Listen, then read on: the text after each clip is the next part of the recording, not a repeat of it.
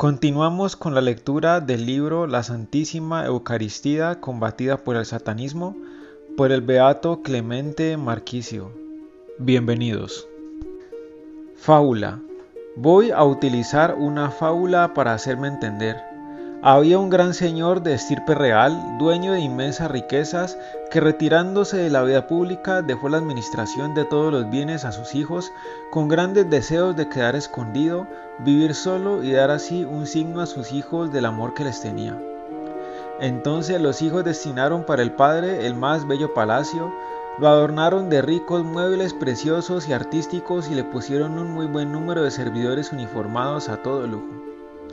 Estos honores hechos a un padre también dan lustre a los hijos, pero en los gastos domésticos, en los asuntos íntimos, en la provisión del consumo cotidiano, estos hijos que ya no viven más con el padre, dieron orden de que se provea lo necesario, pero que se busquen siempre las cosas más económicas y baratas. El pan un poco más duro con tal de que cueste menos también el vino no tan generoso con tal que sea de precio bueno, la carne nunca de primera sino de segunda, el pescado de la calidad más ordinaria, la fruta incluso pasada, el café jamás de Puerto Rico, sino de Achicoria. Siempre la orden dominante era que todo fuera al menor costo, a excepción de las telas para los trajes, porque quieren que el Padre haga buen papel ante las personas que lo visitan. ¿Quién puede medir la angustia y desengaño de este buen Padre al verse así tratado o mejor dicho despreciado? He aquí la deformación y el tatuaje que el satanismo logra en tantos en nuestros días. Hermosas iglesias, incluso bellos ornamentos, pero para el uso y consumo diario del sagrado altar en honor de Jesús sacramentado, aceite, incienso velas, se busca solamente el mejor precio aduciendo mil excusas de pobreza de años de crisis, pretextos usados solo por lo que mira a Jesús. Velas con querosén.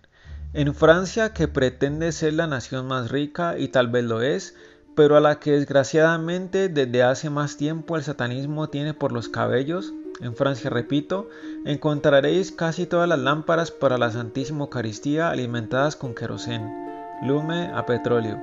Ya no encontráis más una vela de pura cera de abejas. Y para el turíbulo se usa resina sólida en vez de incienso, de modo que el satanismo puede decir a Jesús sacramentado, mira, en la práctica, en familia, en el corazón, eres despreciado. No afirmo gratuitamente porque sé que varios sacerdotes en Francia mandan a comprar velas e incienso a un instituto religioso de la diócesis de Turín, sujetándose a los gastos de transporte y a los gastos bastante más caros de aduana cara, cosa que no harían si encontraran allá tales objetos para comprar. En España, por el contrario, donde el satanismo ha invadido menos, encontraréis todo al revés y en torno al sacro altar encontraréis aceite de oliva para las lámparas, las velas de cera de abejas y el verdadero incienso para el turíbulo.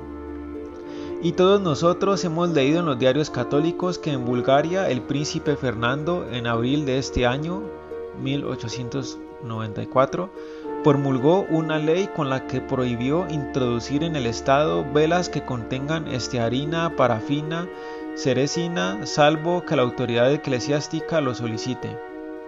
Notemos que en Bulgaria en gran parte se convirtió al catolicismo por obra del llorado padre capuchino Monseñor Francisco Domingo Reinaud de Villafranca, Piemonte, arzobispo titular de Staurópolis, cuya muerte lloramos en 1893. El satanismo, aniquilado con la conversión al catolicismo, no tiene allí más buen juego en la lucha contra Jesús sacramentado. Y nosotros, aquí en Italia, antes de que el satanismo tuviese el permiso a causa de nuestros delitos de invadirla, digámoslo claramente, antes del año 1848, se tenía también todo el cuidado para que Jesús sacramentado tuviese aceite de oliva en las lámparas, el verdadero incienso en el turíbulo y las velas de cera de abeja en los altares. ¿Cómo pudo hacerse un cambio tal? No obstante, la ley vigente de la Santa Madre Iglesia, las exhortaciones de los reverendísimos obispos y las claras prescripciones, incluso subgravi, bajo pecado grave, de todos los moralistas y liturgistas, Digámoslo, fue el satanismo invasor que no pudiendo hacer más contra el hombre de Dios sacramentado, con el pretexto de la economía y de la tentación de la avaricia, deformó su culto, haciendo usar las más decadentes materias, los dones de Caín, para la Santísima Eucaristía. En Roma, antes de septiembre de 1870, no se usaban más que velas de cera de abejas, y dado que por la cercanía de otros pueblos ya satanizados se trataba de introducir también allí los sustitutivos de la cera de abejas. Pío IX de santa memoria estableció la multa de una lira por cada libra de cera falsificada que proveyera cualquier vendedor de cera. Ahora se cree ciertamente que Jesucristo está en la Eucaristía, que la Eucaristía es Cristo, pero en la práctica no se lo trata como corresponde a Cristo Dios.